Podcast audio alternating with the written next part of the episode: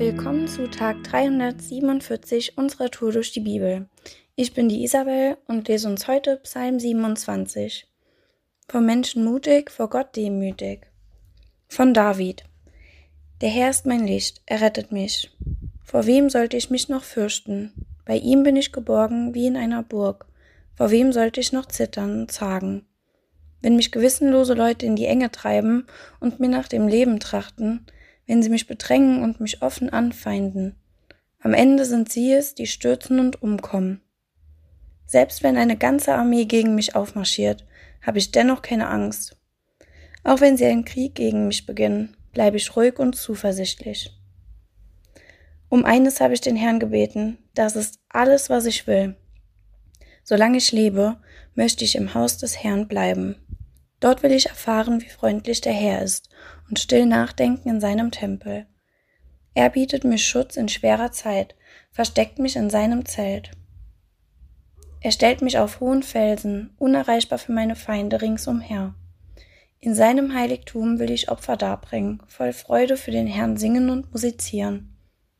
Höre mich, Herr, wenn ich rufe, hab Erbarmen mit mir und antworte. Ich erinnere mich, dass du gesagt hast, sucht meine Nähe. Das will ich jetzt tun und im Gebet zu dir kommen. Verbirg dich darum nicht vor mir. Stoß mich nicht im Zorn zurück. Ich diene dir und du hast mir bisher immer geholfen. Gib mich nicht auf, verlass mich nicht. Du, mein Gott, mein Retter. Selbst wenn Vater und Mutter mich verstoßen, nimmst du, Herr, mich dennoch auf. Zeig mir, was ich tun soll. Führe mich auf sicherem Wege, meinen Feinden zum Trotz. Liefere mich nicht in ihrer Rachgier aus.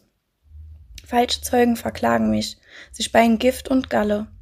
Ich aber bin gewiss, dass ich am Leben bleibe und sehen werde, wie gut es Gott mit mir meint.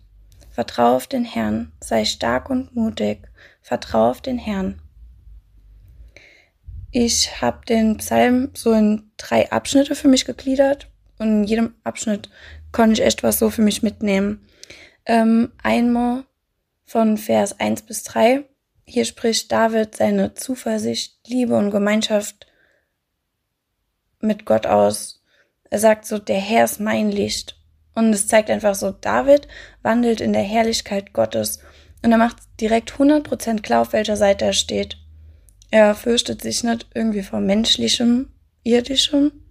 Und er vertraut einfach auf seinen Gott, dessen Gerechtigkeit und Schutz und mich haben diese Verse noch einmal so richtig ermutigt, die weltlichen Dinge einfach mal so auf Seite zu schieben und auf Jesus zu gucken. Menschen, die es nicht gut mit mir meinen, Situationen, die mich einengen, Konflikte oder Meilensteine gerade in meinem Alltag, die sind einfach niemals größer als die Liebe und Herrlichkeit, die von Jesus kommen. Und wenn wir uns das einfach noch bewusst machen und vor Augen führen, dann schöpfen wir neue Hoffnung und Mut. Und ich fand es einfach richtig richtig schön und ermutigend, was David da einfach gesagt hat, der Herr ist mein Licht. Der Herr ist auch mein Licht. Und das finde ich richtig schön. ähm, den zweiten Abschnitt habe ich gemacht von Vers 4 bis 6. Und ich finde, David geht hier nochmal ganz speziell auf seine Beziehung mit Gott ein. Und er sagt hier so schön, das ist alles, was ich will. Solange ich lebe, möchte ich im Haus des Herrn bleiben. Ich verstehe das so, dass er in ständiger Gemeinschaft mit Jesus sein möchte und dass genau das und nur das sein größter Wunsch ist. Und ich fand das einfach so schön, weil es mich einfach daran erinnert, wie liebevoll und sicher unser Leben mit Gott ist und dass einfach jedem Menschen diese Tür auch offen steht.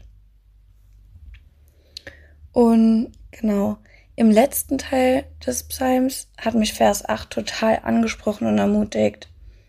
Da steht, ich erinnere mich, dass du gesagt hast, sucht meine Nähe.